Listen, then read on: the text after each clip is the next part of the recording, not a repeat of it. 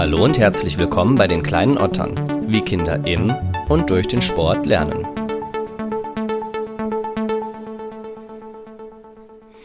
Den bleibenden Eindruck hat mein heutiger Gast nicht etwa wegen seiner geballten Fachkompetenz, der chirurgisch präzisen Anweisungen auf dem Platz oder der Leidenschaft für den Fußball allgemein hinterlassen.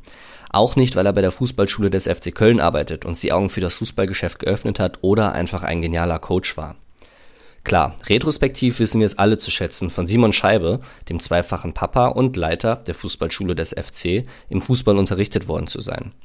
Taktik, Technik, Kondition, Motivation. Was diese Begriffe bedeuten, wie wir sie für uns nutzen und effizient einsetzen, welche Spiel- und Übungsformen sich wann und warum anbieten und welche Ansprache eine Mannschaft braucht. All diese Punkte begleiten mich noch heute, wenn ich mit Freunden Fußball spiele, eine Jugendmannschaft betreue oder in meinem Heimatverein mit den Jungs von früher über Sieg oder Niederlage diskutiere. Der beeindruckende Aspekt aber ist Simons Emotion, sein Gefühl für Menschen, den Sport und das Besondere. Fußball ist Emotion. Sie muss sich aber immer mit Kompetenz die Waage halten. Im Interview geht es unter anderem darum, anhand welcher Kriterien Eltern sich einen Verein aussuchen sollten, wie Trainer und Trainerinnen ihre Einheiten effizient gestalten können und welches ein gesundes Verhältnis von Spielformen zu Übungsformen ist und vor allem, was überhaupt der Unterschied zwischen den genannten Spiel- und Übungsformen ist. Bevor wir in die Folge einsteigen, weise ich wie immer auf meine Social Media Kanäle hin. Auf Facebook und Insta freue ich mich total über eure Anfragen, eure Nachrichten oder eure Likes. Nun aber zur Folge Fußball. Ah, Moment, ich habe noch was vergessen. Ich habe noch gar nicht verraten, warum mir Simon denn im Gedächtnis geblieben ist. Nun ja, heute machen wir das mal so, dass ihr die Antwort darauf am Ende der Folge erfahrt. Jetzt wünsche ich viel Spaß mit Fußball und Simon Scheibe. Kleine Otter. Kinder und Sport. Simon Scheibe, vielen lieben Dank, dass du dir Zeit für mich nimmst. Ja, hallo Lukas, vielen Dank, dass ich hier sein darf. ähm, wir starten direkt mal voll durch. Wann hat dich das Kind das letzte Mal so richtig zum Lachen gebracht? Ähm, wir waren, in diesem Sommer haben wir ein, ein Fußballcamp gemacht, äh, im Urlaubsort in Griechenland. Dementsprechend war es eine sehr entspannte Situation und ein Teil davon war dann, dass wir nachmittags eine Strandaktion gemacht haben, wo wir dann einfach am Beach ein paar Strandspiele gemacht haben. Und eine Aufgabe der Kinder war dann, äh, ja, die beste Schwalbe zu produzieren. Und dann hat einer, war wirklich sehr, sehr kreativ, ein Junge, der dann eben ins Meer gerannt ist, mich noch als äh, Gegenspieler plötzlich aussuchte, gegen mich sprang, laut geschrien hat. Und das war wirklich dann sehr kreativ und äh, war ein großer Lacher bei allen. Und muss ich sagen, da musste ich echt, ja, tief, tief und ernsthaft lachen.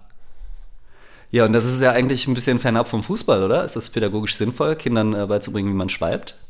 Äh, natürlich nicht. Insofern war das aber eine so, sag ich mal, surreale Situation, die ja nichts mit dem klassischen Fußball auf dem Platz zu tun hatte. Und ich glaube, äh, das ist bei den Kindern schon genauso angekommen, wie wir es uns vorgestellt haben. Also der Spaßfaktor war auf jeden Fall da und man darf gewisse Dinge auch nicht zu ernst nehmen. Das ist, glaube ich, das Wichtigste. Wie alt waren die Kinder ungefähr? Das war gemischt. Die jüngsten waren sechs und die ältesten waren 13. Ähm, die hat man dann am Ende aufgeteilt in drei Altersgruppen. Wir waren mit drei Trainern vor Ort, sodass wir dann eigentlich immer so zwei Jahrgänge zusammen in einer Gruppe grob hatten, die dann eben gemeinsam trainiert haben. Okay, stellen wir uns kurz das eigentlich Unvorstellbare vor, aber es kommt ein sechs- oder fünfjähriges Kind zu dir und fragt dich, hey, was ist denn eigentlich Fußball? Wie würdest du so einem Kind erklären, was Fußball ist? Fußball ist für mich Spaß und ich hoffe für die Kinder auch. Und äh, das ist, denke ich, das Wichtigste, was man versuchen muss, dem Kind zu erklären. Er soll Spaß an der Bewegung haben und natürlich irgendwo Spaß am Tore schießen und auch Tore verhindern. Also versuchen, dem Ball hinterher zu rennen, diese Freude einem Kind zu vermitteln, ist eigentlich unsere Aufgabe und man hat natürlich immer die Hoffnung, dass das Kind genau diese Freude und diesen Spaß von sich aus einfach schon mitbringt, dass es ein bisschen Bewegungsdrang hat, auf den Platz kommt, einen Ball sieht und manchmal auch ohne zu wissen, was Fußball eigentlich genau ist, irgendwie intuitiv schon das Richtige macht. Zum Ball rennen äh, und versuchen, irgendwo gegen zu schießen. Aber geht das denn? Kann man dann einem Kind Spaß am Verteidigen vermitteln? Ich glaube schon, auf eine gewisse Art und Weise. Es ist natürlich immer personenabhängig oder, oder individuell. Äh, es gibt Kinder, die, die von sich aus sagen, ich bin Stürmer, ich bin kein Verteidiger. Ähm, da kann man natürlich versuchen, dann schon mit den Beispielen auch aus, aus Bundesliga, aus dem Fernsehen, dass die Kinder dann vielleicht irgendwie kennen mit äh, Lewandowski oder, oder anderen Stürmern, die vielleicht auch nach hinten arbeiten, dann eben zu argumentieren. Aber ich glaube, das Entscheidende ist, dass die Kinder einfach dann selber für sich das auch merken. Also wenn sie gewinnen wollen und alle vorne stehen bleiben, dann werden sie nicht allzu viele Spiele gewinnen.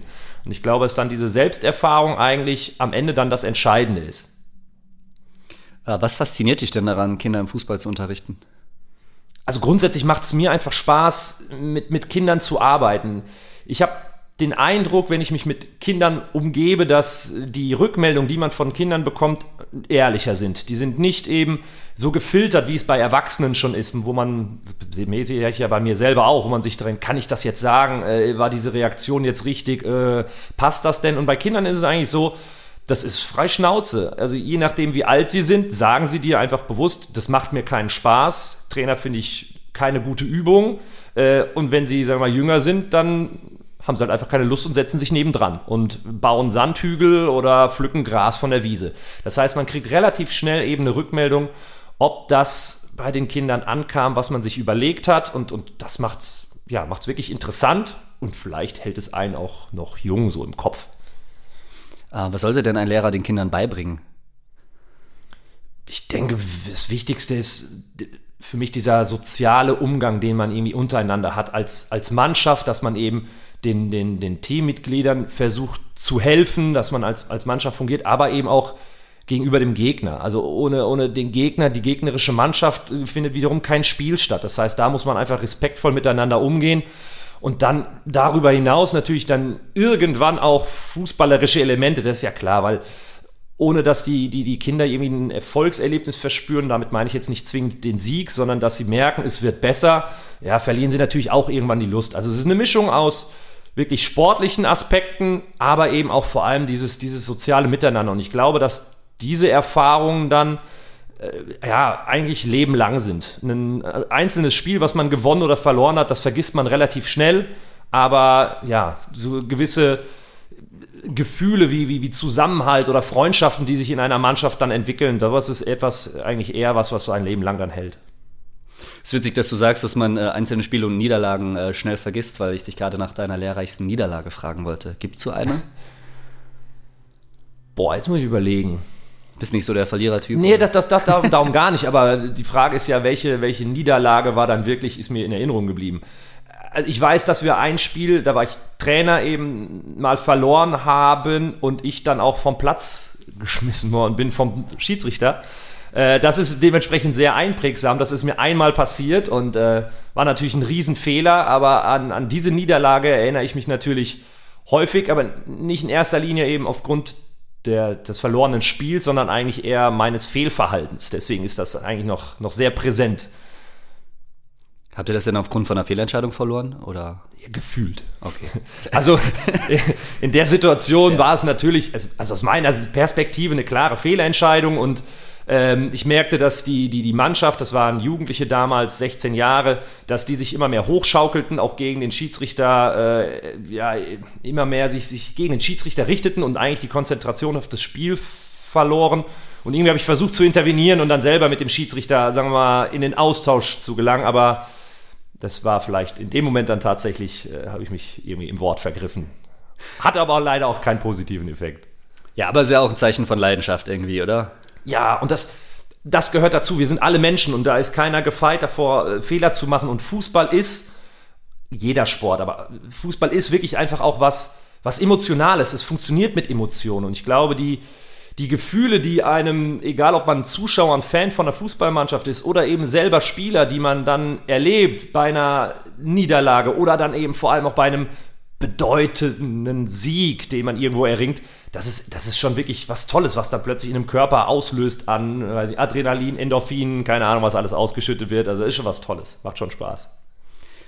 Warum sollte ich mein Kind zum Fußball schicken?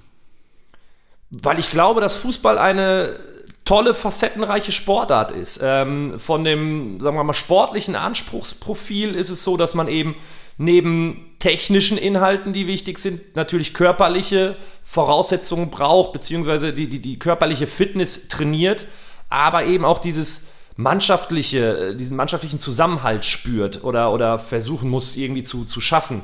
Genauso ist es natürlich taktisch eine sehr anspruchsvolle Sportart. Das heißt, allein vom, vom Anspruchsprofil der Sportart finde ich Fußball wirklich einfach eine überragende Sportart. Und es ist halt natürlich irgendwie Sportart Nummer eins in Deutschland, was es ermöglicht, dass es ständig und überall mit allen gespielt werden kann. Also unabhängig von dem organisierten Sport im Verein, im Training, ist es halt eben für Kinder möglich, sich mit Freunden theoretisch auf der Straße zu treffen, wenn da keine Autos fahren, oder im, im Garten. Und das Fußballspiel ist ruckzuck organisiert. Man nimmt, ich weiß nicht, irgendeine Gartenhütte als Tor, man hat einen Ball, der fliegt schon irgendwo rum, man braucht zwei Leute und kann schon mal anfangen, ein bisschen zu kicken. Und das ist, glaube ich, was Fußball am Ende irgendwo faszinierend macht. Was sagst du zu den aktuellen Entwicklungen, die irgendwie durch den DFB und so weiter gehen? Ähm, in Bezug auf die äh, kleineren Kinder, wo man irgendwann angefangen hat zu sagen, okay, wenn die äh, 11 gegen 11 spielen oder in einer kleineren Spielform, dann hat man einen dabei, der kann gut schießen und der überschießt dann immer den Torwart und dann fallen Tore und so werden Spiele entschieden. Und jetzt sollen äh, Turniere kommen mit kleineren Spielformen, wo dann am Ende jeder sagt, er hatte ein Erfolgserlebnis, wo jeder einen guten Pass gespielt hat, wo jeder mal ein Tor schießen konnte. Dann hat man eine Spielform 3 gegen 3, eine andere hat man vielleicht was mit Fußballtennis oder Lattenschießen, weiß ich nicht. Ähm, wie stehst du zu diesen Entwicklungen? Ich finde das super. Ich finde, das ist genau der richtige Weg. Ähm, jetzt will ich mich nicht selber loben oder, oder uns als Institution, aber diese Art des, des Trainings ist eigentlich das, was wir in, in, in der Fußballschule hauptsächlich machen. Also wir wollen, dass, dass unsere Trainer bei allen Aktionen äh, im Training diese Art der Spielform von 1 gegen 1 bis 3 gegen 3 mit manchmal Überzahl, Unterzahlsituationen, wie auch immer, das eigentlich der Schwerpunkt eines jedes Trainings sein soll. Weil die Kinder dort eben in dieser Situation einfach gezwungen sind, selber Entscheidungen zu treffen und selber aktiv sind. Ne, früher war es wirklich so, dass dann ein Spieler hattest, der hat dann den Ball bekommen und der hat gemacht. Dann hatte man noch jemanden, der hinten im Tor stand, der auch möglichst nur auf der Linie stehen sollte. Und noch zu meiner Zeit den Libero, der auch auf gar keinen Fall über die Mittellinie darf. So, und das bedeutete natürlich, dass äh, diese Spieler dann in einem Spiel zehn Ballkontakte hatten, während der andere 100. Und durch diese kleinen Spielformen ist man einfach gezwungen, am Spielgeschehen teilzunehmen. Und deswegen finde ich das für die Entwicklung, für die sportliche Entwicklung super.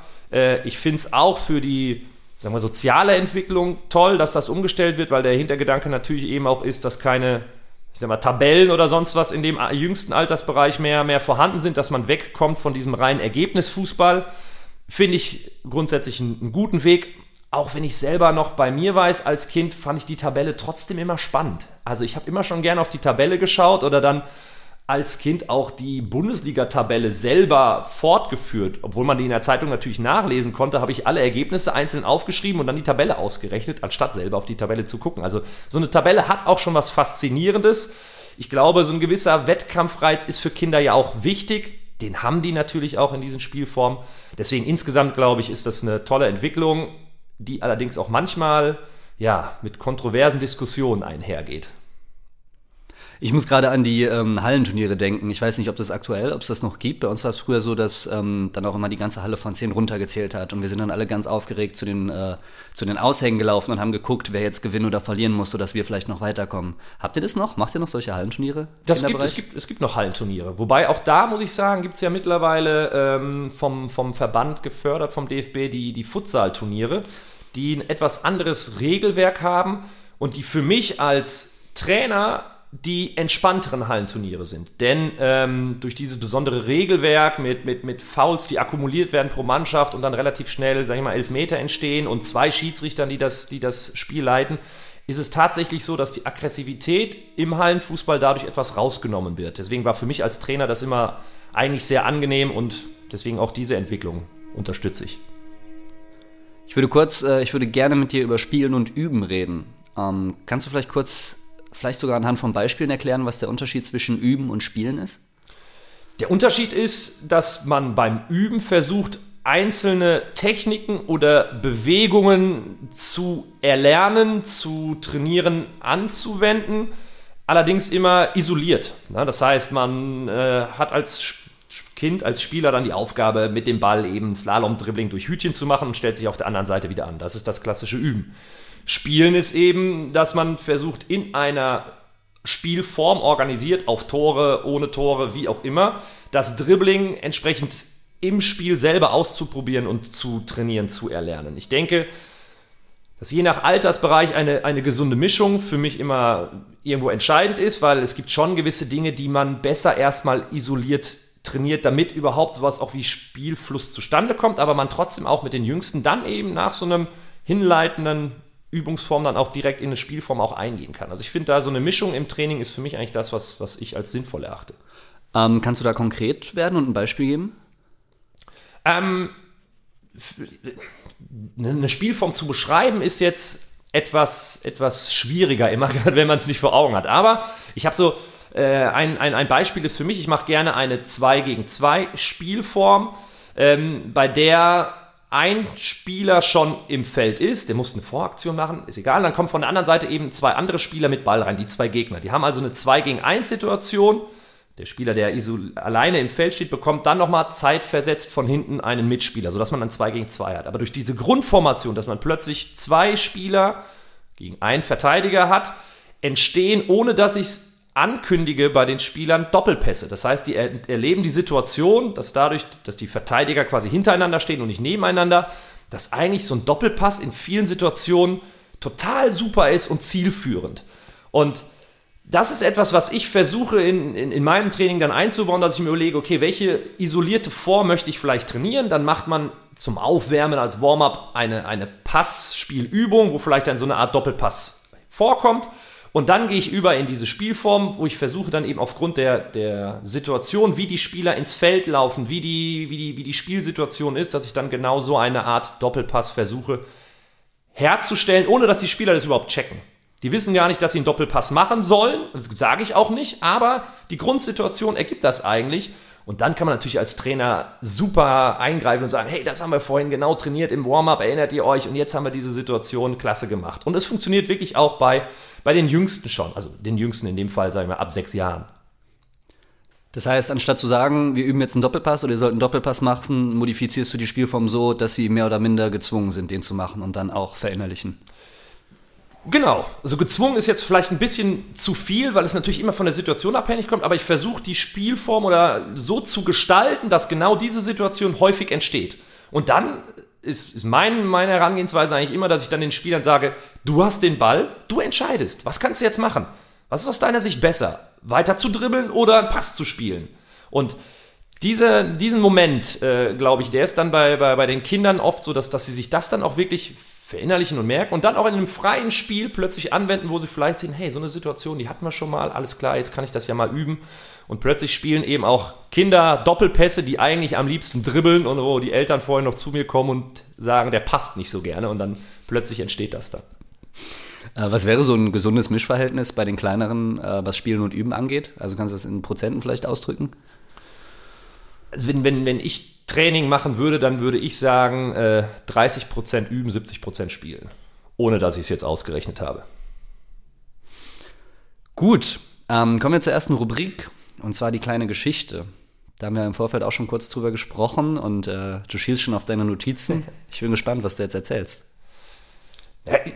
Da versucht man natürlich immer, ähm, ich sag mal, Geschichten rauszufinden, die, die, die irgendwas Besonderes sind und man zermartert sich das Hirn. Und am Ende sind es oft so Kleinigkeiten, die dann irgendwie ja für einen selber besonders sind. Und ähm, da kann ich als Beispiel bringen, dass ich letzte Woche einen ehemaligen Spieler von mir getroffen habe, durch Zufall, der jetzt selber auch als, als Jugendtrainer angefangen hat und der mich dann herzlich begrüßte.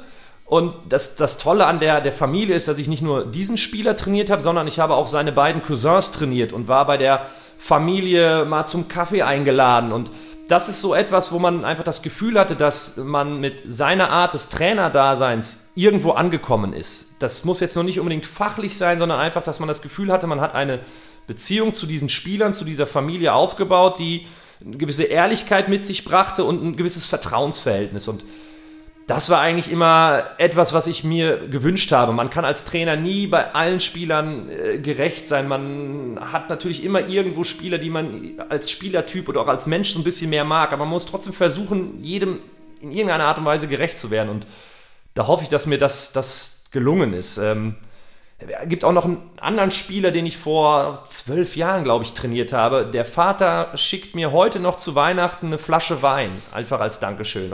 Ich habe den zwei Jahre trainiert, vor zwölf Jahren, ewig her. Aber das ist einfach schön und, und zeigt mir, dass, ja, ich sag mal, in meiner Herangehensweise oder in meiner Art vielleicht nicht alles falsch war. Ich habe ein paar Aussagen für dich vorbereitet und da würde ich dich bitten, die mal zu kommentieren. Die erste Aussage ist, Fußball ist nur was für Jungs und echte Männer Quatsch. Okay.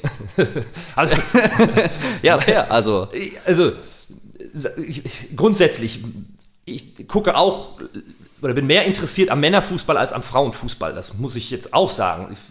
Aber das hat meine Tochter selber äh, spielt zwar kein Fußball, hat aber auch schon äh, Fußballerfahrung gesammelt, war in einem, in einem Fußballcamp, an dem sie teilgenommen hat, äh, ohne dass sie wirklich irgendwie eine Passion für Fußball hat. Aber es, es hat ihr trotzdem Spaß gemacht. Es war in einer, in einer rein jungen Gruppe. Sie war das einzige Mädchen, hat sich trotzdem da irgendwo durchgesetzt und ihren, ihren Standpunkt dann auch gefunden und ihre Position innerhalb der Gruppe gefunden. Und das war auch ganz schön mit anzusehen. Deswegen, nein, äh, jeder, der Lust hat, darf Fußball spielen. Äh, die Kinder gehen nicht zum Spaß zum Fußball, die gehen hin, weil sie sich verbessern sollen. Das ist aus meiner Sicht auch wieder der falsche Ansatz. Der, der, der, der richtigere Satz wäre, die Kinder gehen mit Spaß zum Fußball und werden sich dann automatisch verbessern.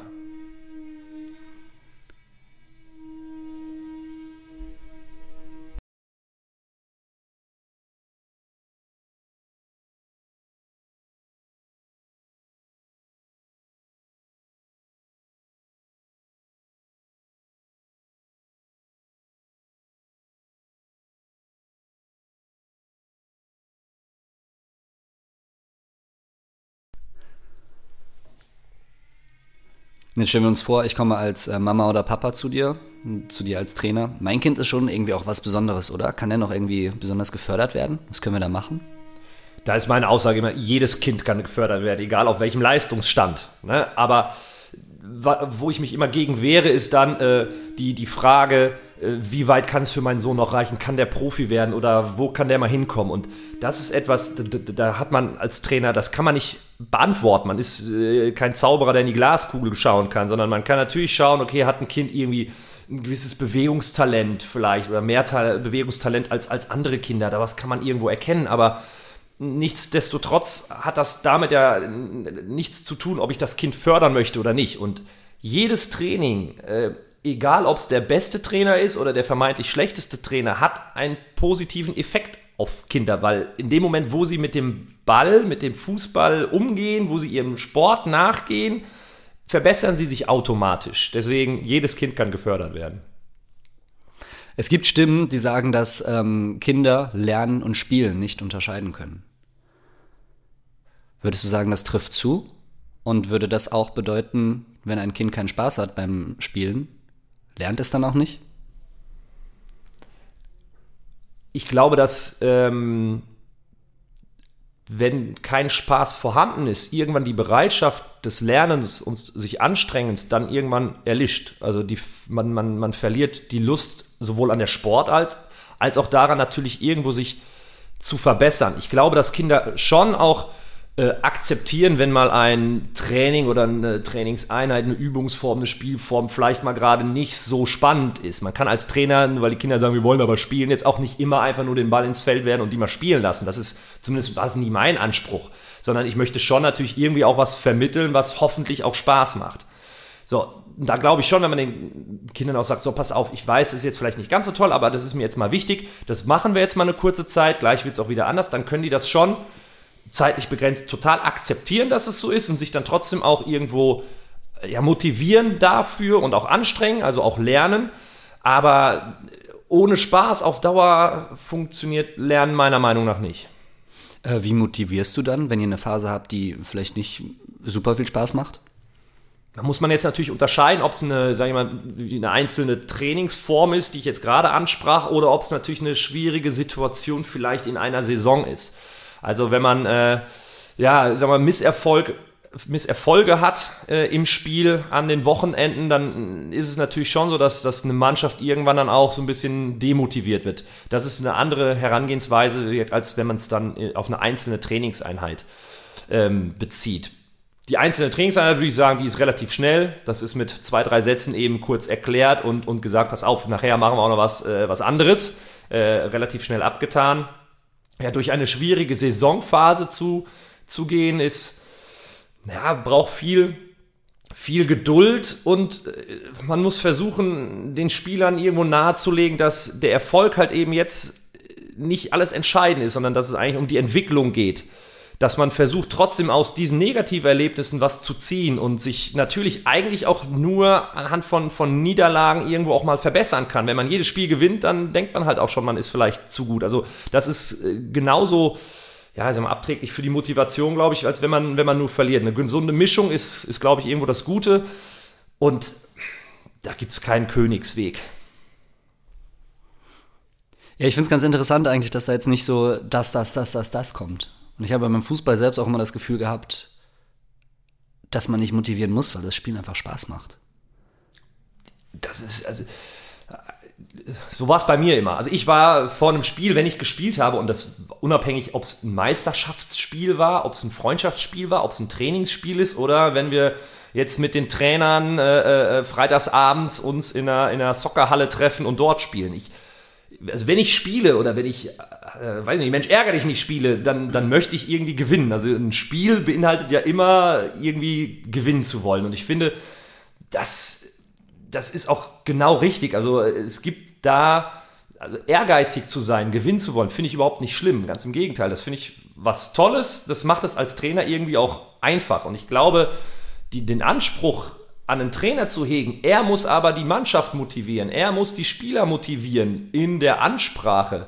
Das ist der falsche Ansatz. Das kann in einer einzelnen Situation vielleicht nochmal irgendwie so ein bisschen die Mannschaft wachrütteln, aber äh, die Spieler müssen die Grundmotivation mitbringen. Die müssen Lust haben, sich zu bewegen. Die müssen Lust haben, aufeinander gemeinschaftlich Fußball zu spielen. Und ja, dann wird man irgendwo erfolgreich sein und, und dann auch ein gutes Spiel machen. Aber das ist als Trainer nicht möglich, über einen längeren Zeitraum hinweg eine Mannschaft zu motivieren. Das geht, wenn dann nur durch das vielleicht attraktive, motivierende Training, dass die Spieler dann einfach Spaß dran haben. Aber es geht nicht durch eine vermeintliche Ansprache in der Kabine oder sowas. Äh, ein Kollege, der Herr Dr. Timo Klein-Sötebier, hat mal gesagt, also er kommt aus dem Bereich Tischtennis, das ist vielleicht noch interessant in dem Kontext, ähm, dass er in seinem Training möglichst weit von der Sportart weggeht, ohne aber die grundlegende Spielidee zu vergessen. Kann man das auf den Fußball auch anwenden? Ich finde grundsätzlich, dass gerade in den jüngeren Bereichen es wichtig ist, dass die Kinder viele verschiedene Bewegungsformen, Sportarten ausprobieren. Das heißt, man kann, oder ich erwarte von, von, von den Trainern, die, die bei uns arbeiten, dass sie wirklich gerade in den jüngeren Bereichen eben auch andere Elemente mit einbauen, sei es turnerische Elemente, was aus meiner Sicht eine, eine ganz hervorragende äh, Fähigkeit ist, äh, beziehungsweise Sportart, um, um Körpergefühl zu erlernen. Und das war beispielsweise bei uns mal in der, von der U8 bis U11 war das einmal in der Woche, ähm, haben wir tatsächlich einen, einen Turntrainer bei uns gehabt, der dann mit den Kindern eben Turnen trainiert hat.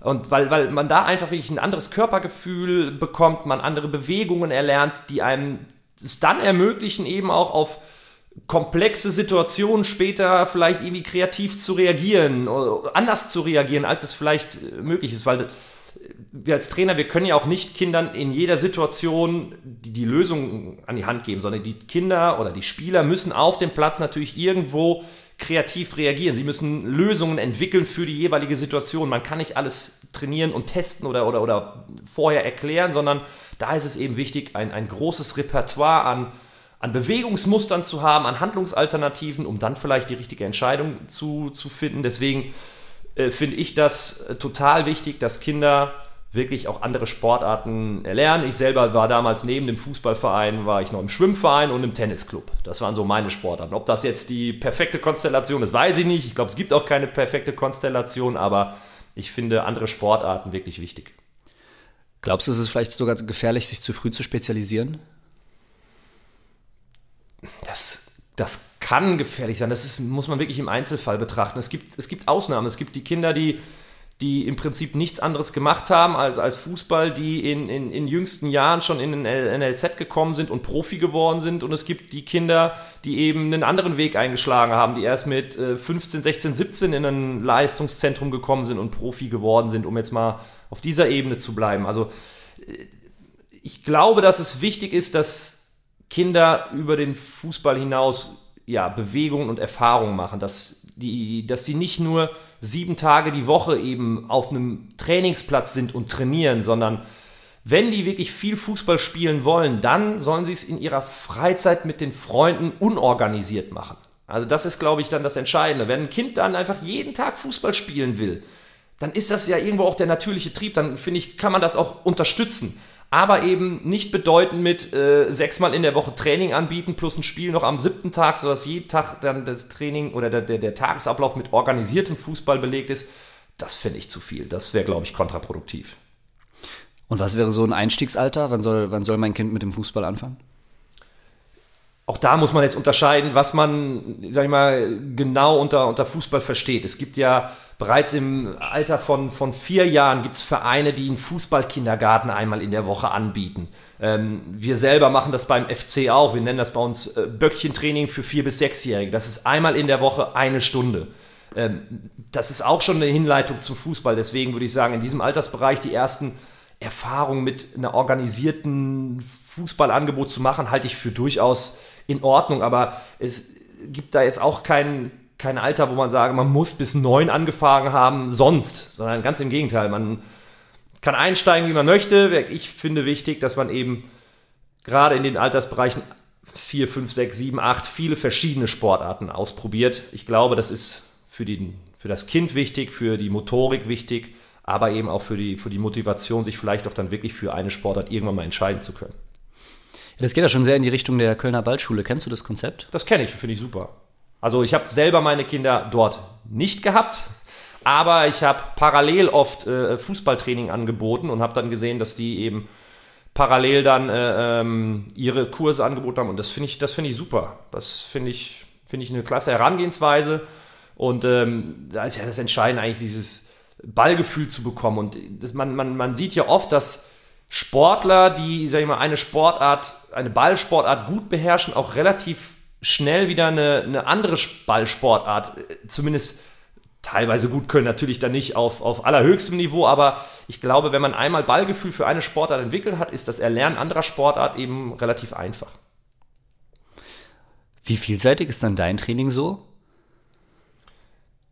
In der Theorie wünsche ich es mir oft noch vielseitiger, muss ich auch sagen weil das schon manchmal dann der Konflikt auch zwischen Trainer und Spieler ist oder Kind. Also die Kinder kommen ja oft auch mit einer gewissen Erwartungshaltung zum Training. Und wenn jetzt beispielsweise bei uns beim FC die Kinder sich zu einem FC-Training anmelden, dann wollen die natürlich auch in erster Linie Fußball spielen. Also da ist man dann in, in diesem Zwiespalt, okay, was, was kann man über den Fußball hinaus noch machen, aber man weiß auch, dass die Kinder natürlich Lust haben, Tore zu schießen und irgendwie zu spielen. Deswegen ist da ja, immer wichtig, ein gesundes Mittelmaß zu finden. In der Theorie würde ich mir manchmal etwas mehr wünschen, ertappt mich aber eben dabei, dann auch wieder auf den Fußball zurückzugreifen, weil ich einfach merke, die Jungs oder die vor allem Jungs, es sind bei uns leider auch vorwiegend Jungs, haben dann, haben dann Lust dazu. Äh, wie ist überhaupt deine Arbeit im Moment? Also du bist in der Fußballschule, aber betreust du auch eine Mannschaft fest? Oder wie kann man sich das vorstellen? Das mache ich nicht mehr. Es ist so, dass ich wirklich jetzt nur noch ausschließlich für die Fußballschule tätig bin und auch da mich vom Platz etwas zurückziehen musste. Ich bin noch als Trainer aktiv auf dem Platz, aber bin mittlerweile doch, doch sehr in der, in der sag mal, Organisation, Administration tätig. Das heißt, ähm, sehe zu, dass die Trainer bei uns entsprechend ausgebildet werden und dann die verschiedensten Veranstaltungen, die wir eben anbieten, dann auch leiten. Ähm, eine eigene Mannschaft habe ich jahrelang betreut, bevor ich beim ersten FC Köln angefangen habe, was eben vor, vor sechs Jahren der Fall war. Also seit sechs Jahren bin ich beim FC und seit dieser Zeit habe ich keine eigene Mannschaft mehr, habe das aber vorher eben jahrelang gemacht. Worauf achtet ihr, wenn ihr hier einen Trainer einstellt, einen neuen für den Jugendbereich? Auch da muss man jetzt wieder unterscheiden, zum einen zwischen dem Nachwuchsleistungszentrum, also da, wo eben die, die, die Spieler in den Mannschaften für den ersten FC Köln spielen. Da habe ich jetzt keinen direkten Einblick, wie die Trainerauswahl funktioniert, weil ich bei diesen Gesprächen oder bei dem Auswahlprozess nie dabei bin. Da kommt es natürlich viel drauf an, was für Qualifikationen bringen die Trainer mit, welche Erfahrungen bringen die Trainer schon mit, gibt es eventuell auch schon persönliche Beziehungen, dass man jemanden kennt. Bei uns in der Fußballschule ist es dann eher so, dass, dass natürlich viele Bewerbungen bei uns eingehen, wo ich dann schon schaue, was bringt der Kandidat, die Kandidatin für Vorerfahrung mit und mich dann natürlich in dem, in dem Auswahlprozess mit denen zusammensetze, wir persönliche Gespräche führen, aber dann, und das ist für mich das Entscheidende, immer zusammen erstmal auf den Platz gehen. Das heißt, ich möchte dann wirklich sehen, wie ist der Trainer, die Trainerin auf dem Platz? Wie ist der Umgang mit den Kindern? Denn bei uns ist es so, das ist nicht leistungsorientiert, sondern vorwiegend Breitensport. Und gerade da ist es natürlich viel wichtiger, eine, eine persönliche Beziehung zu dem Kind aufzubauen, ein, einen Umgang zu pflegen, der, der eine gewisse Vertrauensbasis schafft, der, der motivierend ist und vielleicht weniger äh, die fachliche Expertise, wie funktioniert eine Viererkette. Das ist für uns eigentlich zweitrangig. Anhand der Lizenzen erkenne ich einfach, hat man sich mit diesem Thema auseinandergesetzt? Was war man bereit bislang zu investieren in seine eigene Trainerausbildung? Deswegen ist das schon ein Anreiz oder eine gewisse ja, Richtwert, der, der für mich wichtig ist, aber entscheidend ist dann tatsächlich die Arbeit auf dem Platz und die kann ich immer nur im, im persönlichen Umgang äh, oder beziehungsweise in der persönlichen äh, äh, Sicht dann sehen, wenn derjenige aktiv ist oder diejenige. Was wären so Eigenschaften, die du dir wünschen würdest von einem Trainer im, im Kinderbereich?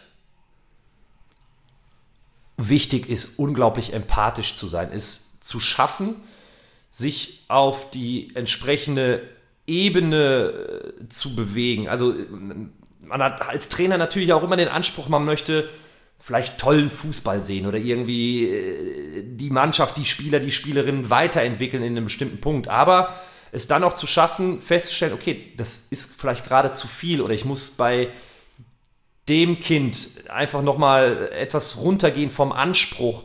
Dann ist aber trotzdem zu schaffen, eben das Training zu gestalten, dass alle irgendwo Spaß und haben und motiviert sind. Das ist, glaube ich, die, die, die große Kunst. Und da muss man auch wirklich manchmal sich selber einfach zurücknehmen. Das habe ich auch bei mir selber gemerkt. Wenn man sich im Vorfeld überlegt, okay, das will ich heute machen, die, die, die Übung will ich heute machen oder die Spielform will ich machen und man stellt fest, funktioniert nicht, dann ist halt die Frage, wie man damit umgeht. Also übt man dann Kritik an den Spielern, Spielerinnen, an der Mannschaft, an den Kindern oder stellt man eben fest, okay, vielleicht war mein selbstgewählter Anspruch einfach in dem Fall auch zu hoch. Das funktioniert einfach nicht, liegt der Fehler bei mir und da muss ich sagen, gibt es manchmal Trainer, die das besser können als andere.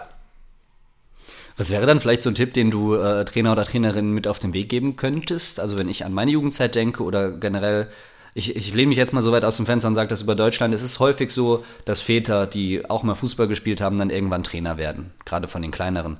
Was, was kann man denen als Tipp mit auf den Weg geben? Bei der Gestaltung des Trainings sich im Vorfeld zu überlegen, hätte mir das als Spieler selber Spaß gemacht.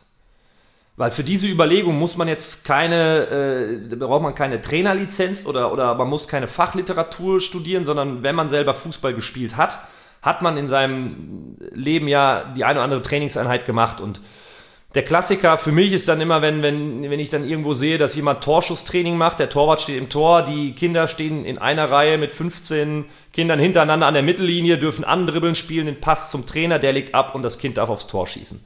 Das fand ich als Kind unfassbar langweilig, weil es halt 14 Kinder dauerte, bis ich wieder dran war. Und wenn man sich dann überlegt, okay, wie kann ich sowas vielleicht attraktiver gestalten. Ich glaube, dann ist man auf einem guten Weg. Glaubst du, es ist sinnvoll, die Kinder zu fragen? Sind die so reflektiert in dem Alter? Mit sechs, sieben, acht Jahren? Ja. Also ich glaube, dass Kinder einem ja, eine Antwort geben können. Manche sind das, manche trauen sich das dann zuzusagen, nee, fand ich, fand ich doof. Sicherlich nicht alle.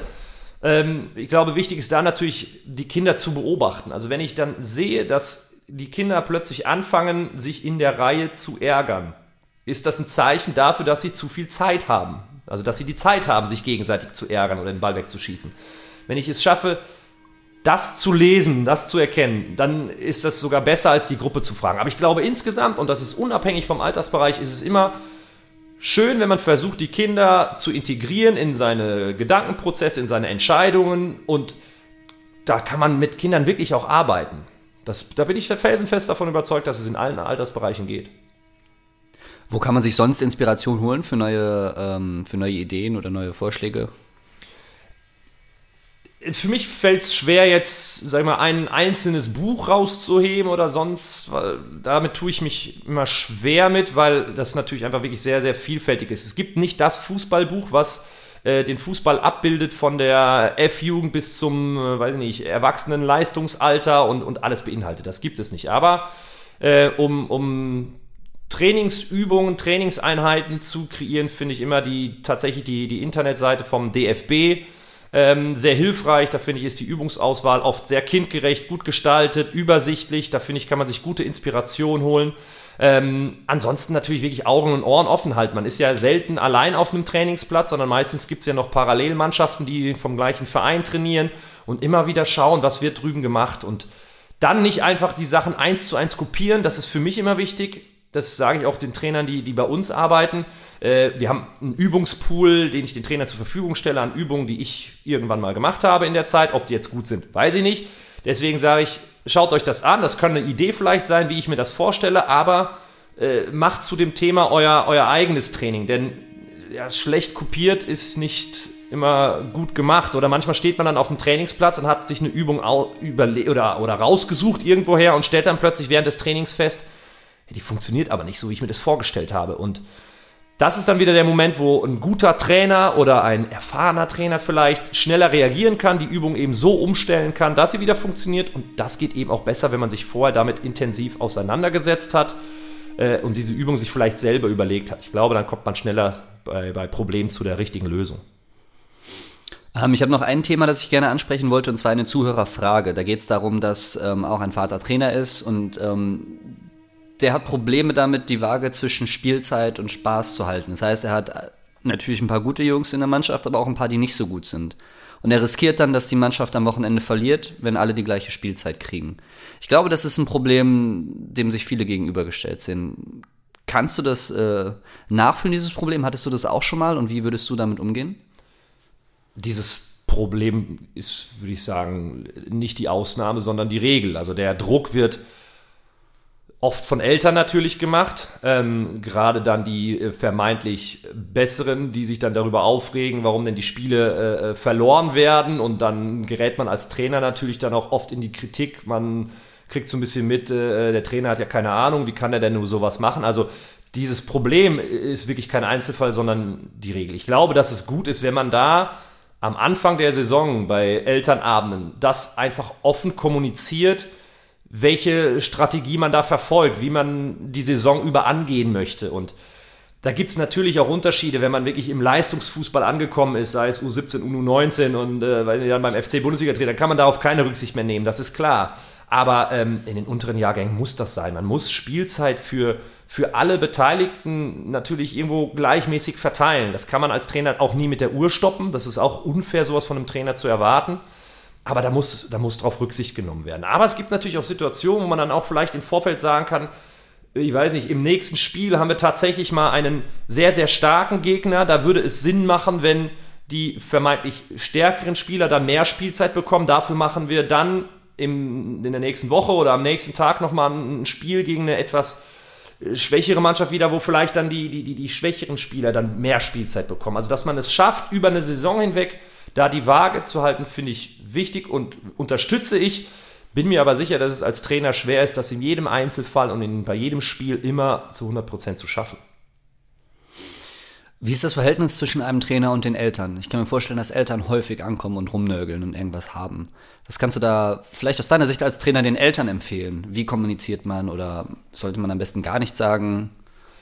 Nein, ich finde, dass grundsätzlich natürlich ein Austausch zwischen Eltern und Trainern sinnvoll ist. Und wenn jemand äh, sich unwohl fühlt oder was auf dem Herzen hast, hat oder sich oder glaubt, dass das eigene Kind ungerecht behandelt wird, dann habe ich da schon Verständnis dafür, wenn Eltern sowas anbringen und auch an den Trainer herantragen. Das finde ich, finde ich okay. Die Frage ist immer äh, nach der Form. Also was überhaupt nicht geht, ist unmittelbar nach einem Spiel beispielsweise. Wenn man ein Spiel verliert, ist man auch als Trainer durchaus emotional belastet. Und das ist ein Moment, wo sowas überhaupt nicht funktioniert. Also wo man auch äh, dann verstehen muss, wenn ein Trainer in so einer Situation sich dann, weiß ich nicht, äh, im Wort vergreift oder nicht diplomatisch immer antworten kann, weil das belastet einen Trainer genauso, wie es die Spieler oder die Eltern belastet. Deswegen, wenn was ist, einen Termin vereinbaren im Lauf der Woche in ruhiger Atmosphäre, sodass jeder auch mal eine Nacht drüber schlafen konnte, sich dann zusammensetzen und dann, dann versuchen, diese Themen zu besprechen. Dann, glaube ich, ist man in der Lage, da eben für alle Beteiligten eine vernünftige Lösung zu finden. Gut, vielen Dank für die Einblicke schon mal an dieser Stelle. Wir kommen langsam zum Ende und äh, zum Ende ist es Tradition, dass ich dich nochmal frage, ob du was auf dem Herzen hast. Vielleicht das, was du, das du Kindern, Eltern, Trainerinnen mitgeben möchtest. Also für die, für die Kinder kann ich nur sagen, was, was so ein bisschen auch am Anfang schon war. Das Wichtigste ist, dass ihr Spaß am Fußball habt. Ihr müsst wirklich jeden Tag zum Training kommen und, und einfach Spaß dran haben. Und da ist es unabhängig davon, ob der Verein in der höheren Liga beispielsweise spielt. Weil das oft ein Argument mit oder eine Diskussion auch mit Eltern ist, äh, wir müssen aber den Verein wechseln, weil der spielt dann in der höheren Liga. Das ist für mich Quatsch, was die Entwicklung angeht, denn äh, gespielt wird einmal am Wochenende, trainiert wird zwei, drei oder viermal in der Woche. Deswegen ist die Trainingszeit viel entscheidender. Dann auch wohnortnah auch wieder immer wieder ein Tipp. Das heißt, wenn die Kinder in der Lage sind, mit dem Fahrrad zum Trainingsplatz zu fahren, ist das unglaublich wichtig. Das hat so einen großen Mehrwert, weil dann meistens natürlich auch die Kinder irgendwie in der Nachbarschaft wohnen, zusammen zum Training fahren können und nicht stundenlang im Auto sitzen und einfach irgendwo Lebenszeit sinnlos verlieren. Deswegen ist das für mich auch ein ganz wichtiger Tipp an die Kinder, aber natürlich vor allem an die Eltern, die dann dafür äh, sorgen müssen, ob äh, oder in welchem Verein äh, das Kind Fußball spielt. Also da wirklich guckt nicht auf die Liga, in welcher Liga der Verein oder die Mannschaft ist und schaut, dass es möglichst wohnortnah ist, dass das Kind Spaß hat, gerne zum Training geht, dass der Trainer einen vernünftigen Umgang mit den Spielern, Spielerinnen eben pflegt. Das ist für mich das Entscheidende. Dann ist der Spaß da und dann kommt alles andere, was das auch immer bedeutet, von alleine. Super, dann würde ich dich zum Abschluss noch bitten, eine Erfahrung zu schildern, von der du dir wünschen würdest, dass jedes Kind sie macht. Also es gibt zum einen natürlich sportliche Erlebnisse, die so in meinem, in meiner Erinnerung auch immer noch wichtig sind. Ich weiß noch, wie wir irgendwann als A-Jugend mal den, den, den Kreispokal gewonnen haben gegen einen damals äh, Bundesligisten und wir waren eben ein kleinerer Verein. Also das war wirklich, wir waren der krasse Außenseiter und haben dann tatsächlich so ein Spiel gewonnen gegen eine, eine Mannschaft, die als Favorit reingegangen ist. Das war wirklich einfach toll. Das hat Spaß gemacht. Da sind Emotionen danach frei geworden. Man hat sich wochenlang darüber gefreut. Das war wirklich was Tolles. Aber als Trainer sind für mich eher andere Dinge, die ich äh, mittlerweile irgendwie, die ich berührend finde oder die mich, die mich äh, an, äh, am Fußball, äh, die mir die Begeisterung am Fußball weitergeben. Und das war beispielsweise ein, ein, eine Trainingsveranstaltung, die wir hatten, wo wir deutsche Kinder mit chinesischen Kindern in, kombiniert haben. Das heißt, die waren hier in Köln zu Gast, wir haben sie in unser Training eingeladen und da war es einfach toll, wie die Berührungsängste am Anfang, die selbstverständlich da sind, weil man kann nicht kommunizieren, man spricht eine andere Sprache, wie die dann durch Fußball und während des Trainings plötzlich sich immer mehr auflösten und die Kinder versucht haben, mit Händen und Füßen sich zu verständigen und, und einfach gelacht haben und wirklich eine Erfahrung gemacht haben, die ich wieder glaube, die, die irgendwie, von der man ein Leben lang zehrt. Und das sind eigentlich so Momente, die, die mir jetzt als Trainer eigentlich mehr Spaß machen, als dann das Spiel zu gewinnen oder zu verlieren, weil das einfach oft auch mit Dingen zu tun hat, die einfach nicht zu beeinflussen sind, mit Glück oder Pech. Die ärgern einen, die freuen einen, aber schöner sind eigentlich die anderen Dinge. Das war die Folge Fußball mit Simon Scheibe. Ich hoffe, ihr hattet so viel Spaß beim Zuhören wie ich damals beim Aufnehmen. Und jetzt würde ich euch gerne noch die Frage beantworten, die ich eingangs gestellt habe, nämlich warum mir Simon so im Gedächtnis geblieben ist. Nun ja, 2014, als die deutsche Fußballmannschaft der Männer in Brasilien Weltmeister geworden ist, fragten wir Simon vor dem Halbfinalspiel gegen die Gastgeber, welche Prognose er abgeben würde. Und damals hat er mit einem Augenzwinkern gesagt, Jungs, das wird historisch.